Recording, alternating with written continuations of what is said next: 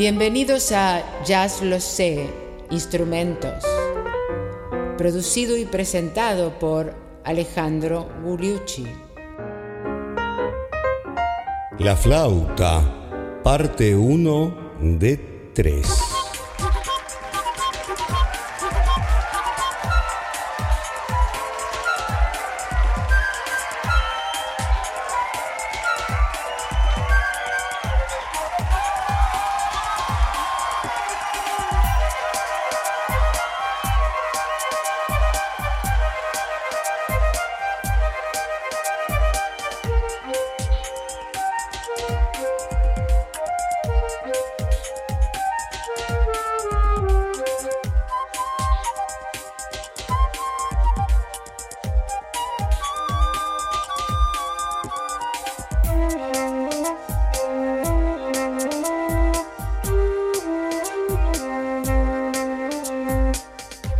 Tal amigos? Bienvenidos a este episodio número 61 de Jazz Lo Sé Instrumentos, donde volvemos a una de las maderas y curiosamente no se hace más de madera. Estamos hablando de la flauta que pertenece al grupo en la orquesta eh, de los woodwinds en inglés, o sea, las maderas, el clarinete, el oboe, el fagot y la flauta que en una época hasta el año 1800 y pico se fabricaban eh, de madera. La flauta traversa, estamos hablando, pero que desde eh, la revolución que implicó eh, el trabajo de el alemán Böhm, creo que se pronuncia así, con el nuevo tipo de llaves, desde finales del siglo XIX, es una flauta de metal y lo que se conoce como flauta traversa, y se conoce como flauta traversa porque se sopla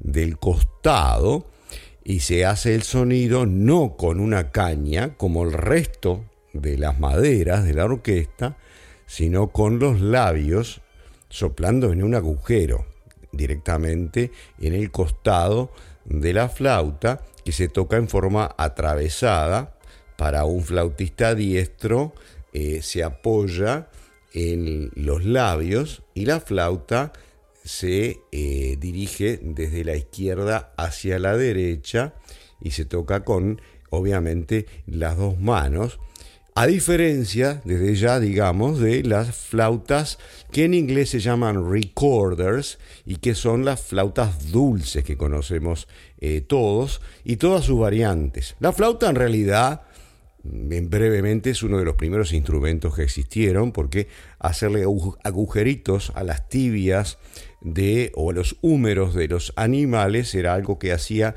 eh, los eh, seres humanos paleolíticos incluso para soplar y crear eh, sonidos Brevemente digamos que eh, existen todo tipo de flautas hechas con bambú y con huesos de animales, que son, que son en general flautas dulces, flautas que se sopran eh, por el extremo, con hendiduras en el extremo para producir una corriente de aire que produzca el sonido, pero nosotros vamos a hablar en el jazz de la flauta traversa, o de la flauta traversa el pícolo, que es su versión más pequeña, y eh, alguna otra variante, una flauta, algunos, algunas flautas bajas, por ejemplo, con, un, con, una, con un cilindro más largo. Pero estamos hablando básicamente de la flauta traversa de la orquesta sinfónica, que eh, surge como instrumento acabado, digamos, hacia el final del siglo XIX. Y hoy lo vamos a estudiar en el jazz, como es un instrumento secundario para muchos saxofonistas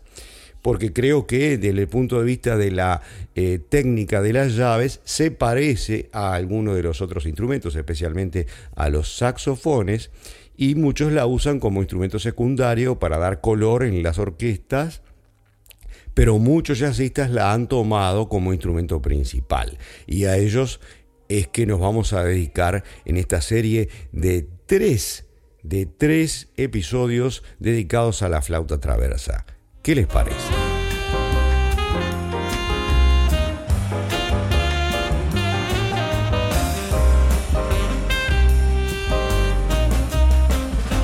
Y como hacemos muchas veces un poquitito de historia, brevemente, digamos que la flauta primero eh, durante mucho tiempo fue considerado un instrumento misceláneo en el jazz. O sea, un instrumento usado ocasionalmente y que luego de que cayera el clarinete de alguna manera empezó a subir el, jazz después de los años 50 em, y hasta llegar a un lugar eh, de, importancia como oh, voz solista eh, propia, más allá de, eh, de, los saxos. O sea, muchos saxofonistas de alguna manera se dedicaron a la flauta como instrumento principal en lugar de como instrumento secundario. Algo, algo parecido sucedió con el sucesor del clarinete que representó el saxo soprano, por ejemplo, digamos, en forma muy esquemática, en grandes pinceladas. El primer solo de flauta que se conoce, que lo vamos a traer aquí, ¿qué les parece? Es del año 1927. El primer solo de flauta grabado, por supuesto, por Alberto Socarrás con la orquesta de Clarence Williams, en 1927, como acabamos de decir, así que disculpen el sonido. Y el tema se llama Shooting the Pistol, tirando un tiro con la pistola. Vamos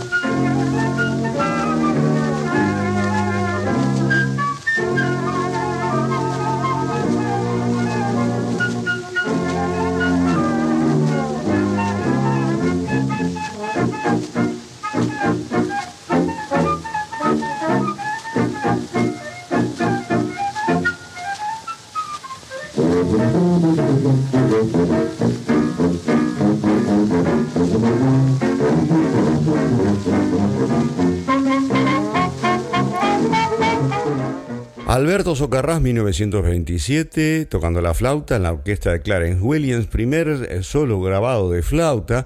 Él era un clarinetista que tocaba, eh, a la flauta la tocaba como un clarinete de alguna manera, pero ya por lo menos eh, tenemos ese, testimonio. De luego en la orquesta de Chick Webb también hubieron flautistas que lo usaban más que nada como, como algo novedoso, algo de novedad, ¿no? Eh, pero luego, más que nada, en la década del 50, aparecieron una media docena de grandes flautistas, eh, como prácticamente eh, de la nada, porque evidentemente al surgir los micrófonos de mejor calidad, se empezó a escuchar la flauta. el problema que tiene la flauta con respecto a los saxofones, por ejemplo, sin hablar de las trompetas, trombones, es el volumen. Entonces es muy difícil de escuchar.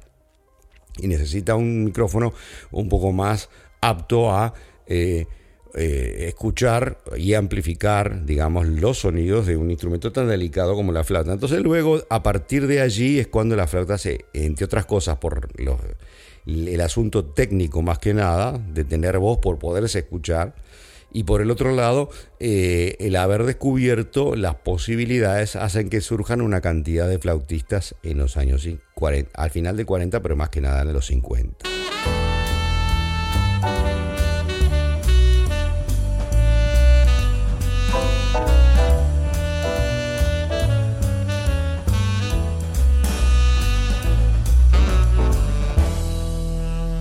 Como dijimos entonces, la flauta más que nada surge en los 50. En el año 1949 se registra el primer, digamos, solo de flauta moderna que eh, fue hecho por eh, el, saxofonista tenor Jerome Richardson e inmediatamente eh, salen al tapete, digamos, a la palestra dos grandes flautistas, Frank West y Bud Shank, de los cuales eh, vamos a, hablar ahora.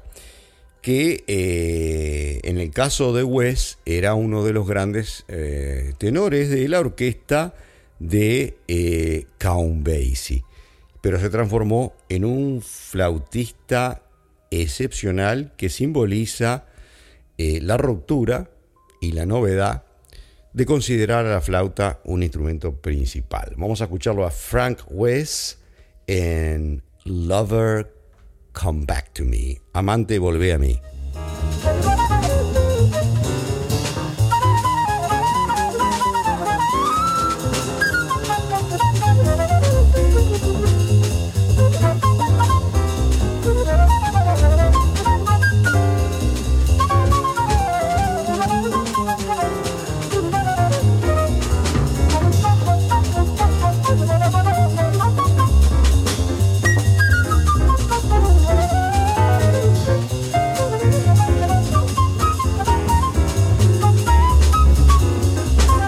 Les parece espectacular Frank West, que era un tenor de, la línea de Coleman Hawkins, pero que en la flauta utilizó eh, las líneas más delicadas, eh, armónicamente complejas, eh, sutiles, de un Lester Young, que también estaba en la orquesta de Count Basie, por supuesto.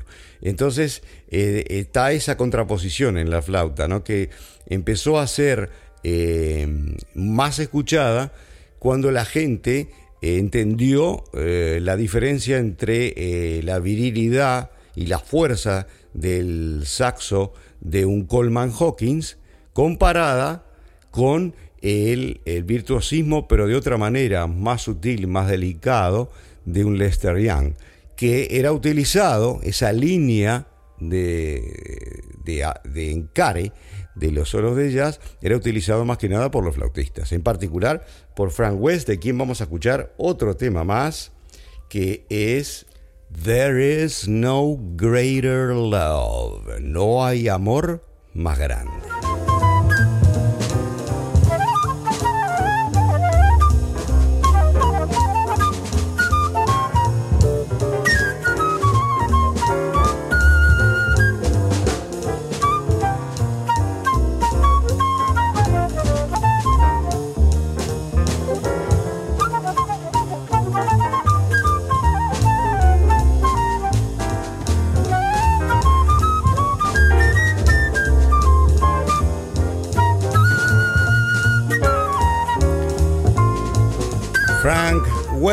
Frank Wex, tenor y eh, por supuesto flautista negro, eh, que hizo las grabaciones más interesantes con solos de flauta, como lo que acabamos de escuchar, en el año 55 con Bill Jackson en vibráfono, Hank Jones en el piano, Eddie Jones en bajo y Kenny Clark nada menos en batería, en un disco que se llama Opus the Jazz, del cual vamos a escuchar ahora Opus the Funk.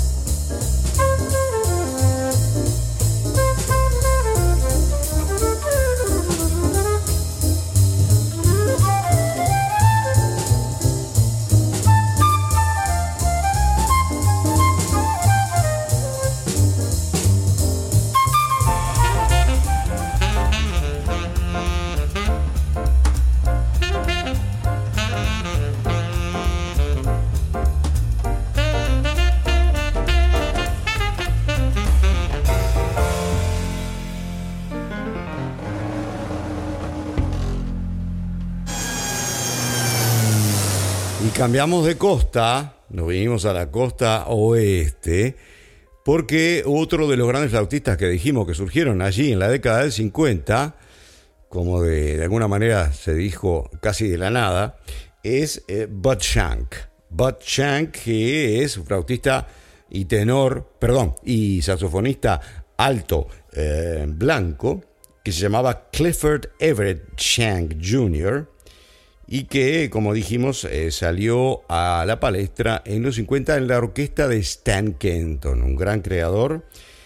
Mm, Bud Shank nació en Ohio en 1926 y murió en Tucson, Arizona en el año 2009. Muy asociado con el jazz, como dijimos, de la costa oeste.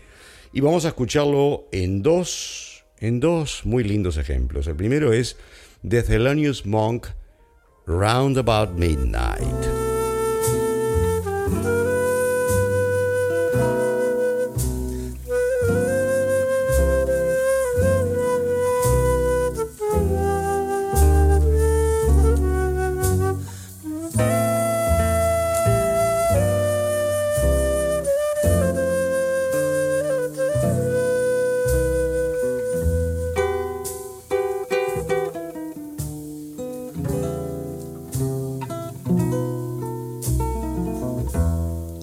Flautista y saxo alto Bud Shank tocando la flauta en Round Midnight y ahora en Fluted Columns, columnas aflautadas.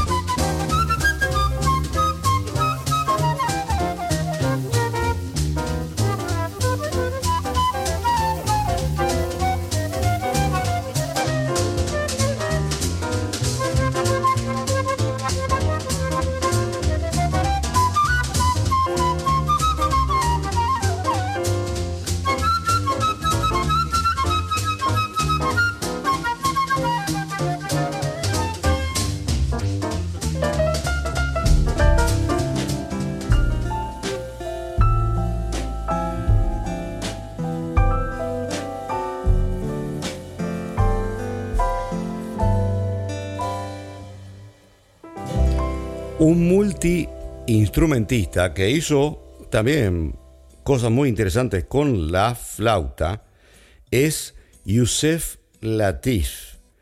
No solo en la flauta, sino en otros numerosos instrumentos con una influencia en, su, caso árabe y eh, oriental.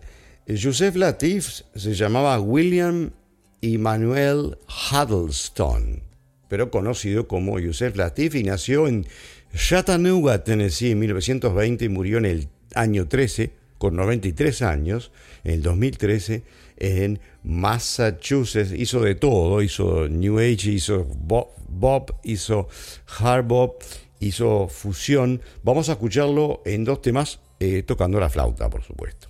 En el primero, The Golden Flute, la flauta de oro.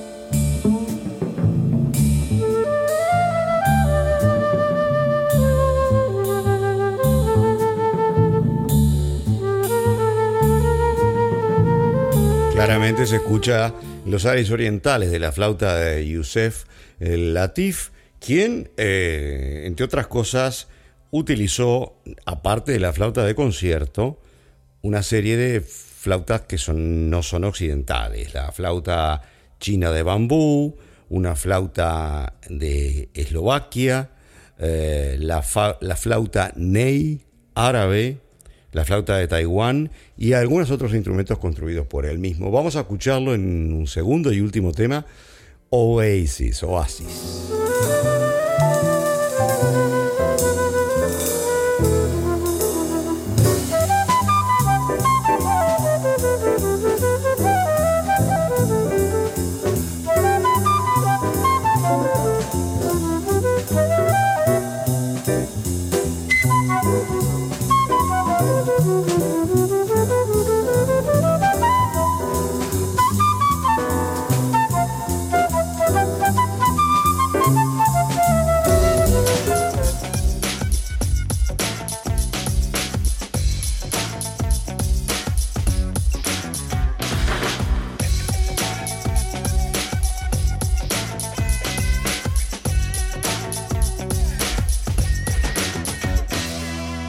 Y hay muchos flautistas, por ejemplo, muchos de ellos vamos a hablar en estos tres episodios, pero nombremos algunos. Sahib Shihab, James Moody, al quien le vamos a dedicar eh, buena parte del episodio siguiente. Pues James Moody es el, un grande del bebop, eh, un saxofonista tenor, multiinstrumentista en realidad, negro, buen cantante buen eh, humorista, gran compinche de Dizzy Gillespie y fue uno de los mejores flautistas eh, considerado por Downbeat durante 30 años. Vamos a hablar de él, eh, entre otras cosas, en el episodio siguiente. Otro fundamental de quien vamos a hablar hoy es Harry Mann y el otro es Sam Most. Pero también Buddy Collette, Paul Horn, Russian Roland Kirk, Joe Farrell, y algunos otros son importantes flautistas que en realidad eh, son saxofonistas y flautistas,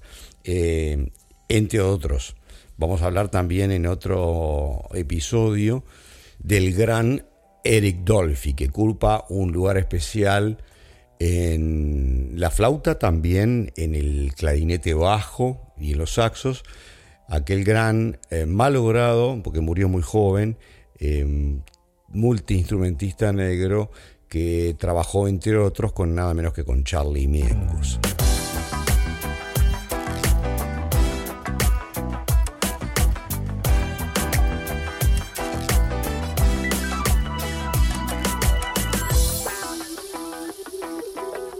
Y ahora pasamos a un gran multiinstrumentista y muy buen flautista negro que se llamaba Edmund Gregory, pero más conocido por su nombre eh, musulmán, Sahib Shihab. Nació en el 1925 en Georgia y murió en el 89 en Tennessee. Tocaba el barítono, el soprano y el alto y la flauta. La flauta y la flauta alta. Y e hizo una carrera muy importante grabando con Thelonious Monk, Fletcher Henderson, Tad Dameron, Dizzy Gillespie, Kenny Clark, John Coltrane y Quincy Jones, entre otros, Sahib Shihab. Vamos a escuchar My Kind of World, mi tipo de mundo.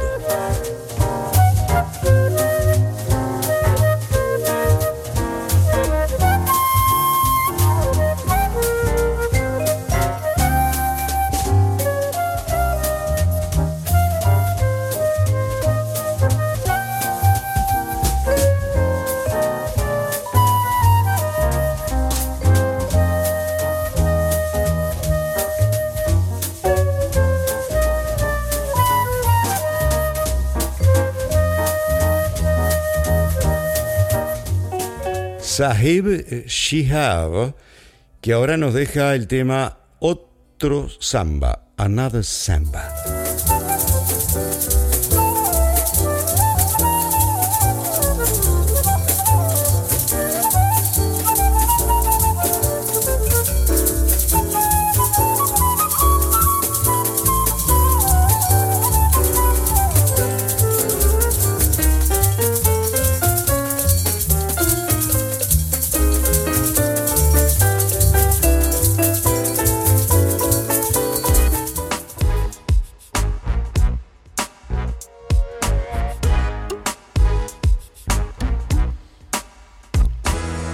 En la década eh, de los 50 y bien adelante, hubieron dos grandes flautistas, como ya eh, adelantamos, eh, que fueron Sam Most y Harry Mann, dos grandes flautistas blancos, que contribuyeron muchísimo a poner la flauta en el tapete como instrumento fundamental, de fundamental relevancia, e incluso por hacer conciertos juntos en, los cuales muchas veces las hinchadas que tenían eh, utilizaban eh, los nombres para hacer el siguiente chiste, eh, que tiene mucho más gracia, por supuesto, en inglés. Entonces gritaban, Most is the man, o sea, Sam Most es el hombre, ¿no? Es el que sabe, ¿no? Y los demás le correspondían diciendo, Man is the most. O sea, Herbie Mann es el mejor, es el más.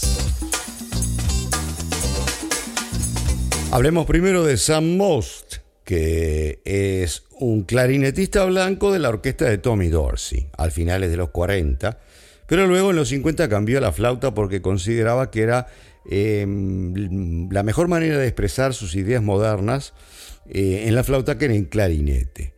Fue el primer eh, flautista blanco que tocó buenos solos bebop en, este instrumento.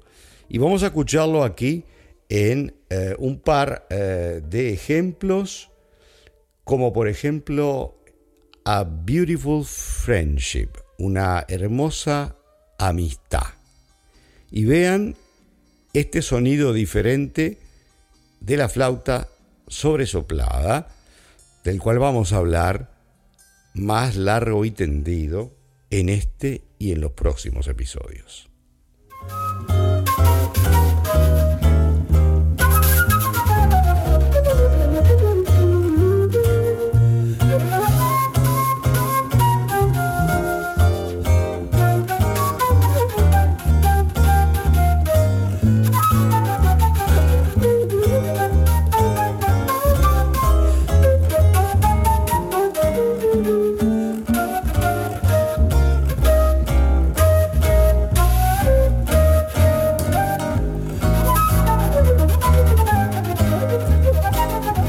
Bueno, habrán notado ese sonido más áspero, más rústico eh, y muy expresivo de la flauta soplada, que fue iniciado en el jazz básicamente por en la década de los 50 por Sam Most y por eh, Sahib Shihab, y después utilizado por muchísimos otros, incluso cantando al mismo tiempo eh, y gritando a la flauta, como ustedes van a, van a ver, vamos a ver juntos en, este y en otros episodios. Y algunos de ustedes quizás lo hayan conocido por primera vez por la manera de tocar de el, gran eh, rockero Ian Anderson del grupo Jethro Tull que tocaba la guitarra, componía y tocaba la flauta de esa manera también. la flauta sobresoprada en el rock, pero que había sido inventada una década antes o más por eh, los jazzistas, eh, entre otros, Sahib Shihab y Sam Most. Vamos a escucharlo a Sam Most en Keep Moving. Seguí moviéndote.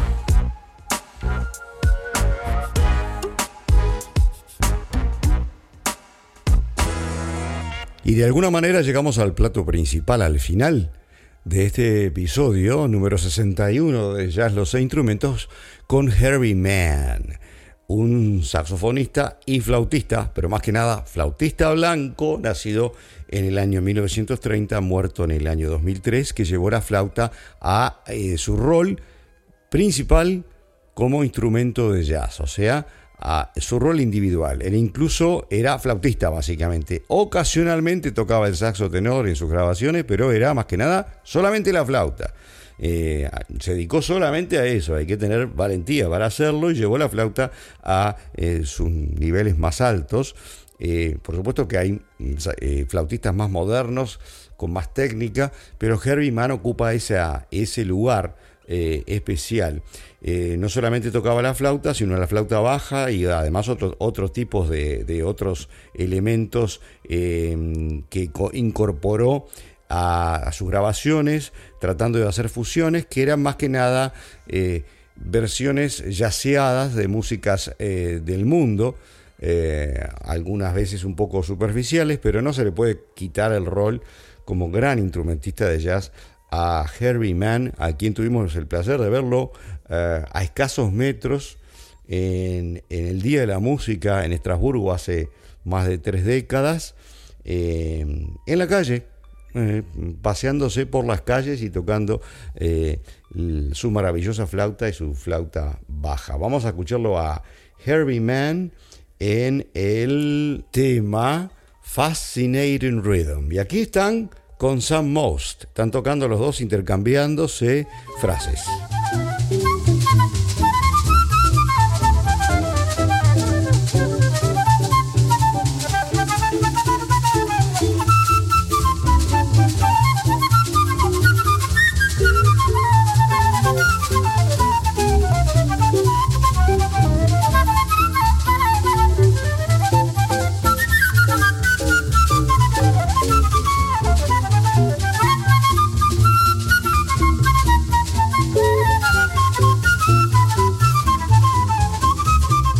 Espectacular el sonido pero de eh, Harry Mann y Sam Mouse en este caso. Vamos a escucharlo a Harry Mann solo haciendo un clásico de eh, Antonio Carlos Jobim, la bossa nova One Note Samba, samba de una nota sola.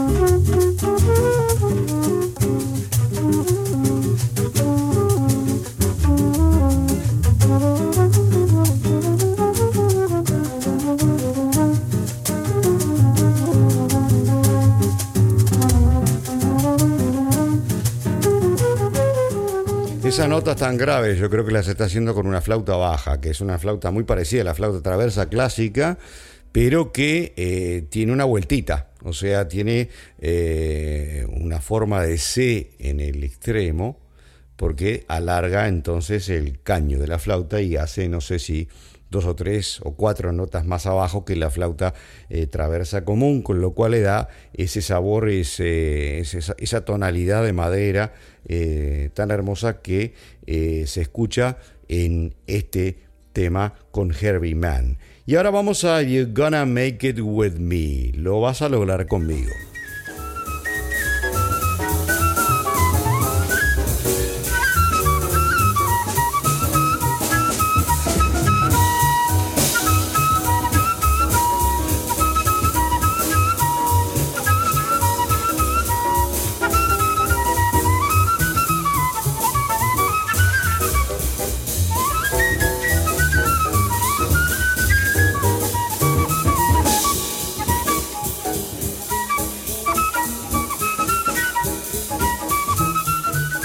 Y para Coda, una de las maravillas, una de las grabaciones que más me gusta de, de Herbie Mann, de tantas otras, es la de la Yardbird Suite, el tema de el gran Bird, el gran Charlie Parker. Yardbird Suite, Herbie Mann para la Coda de hoy.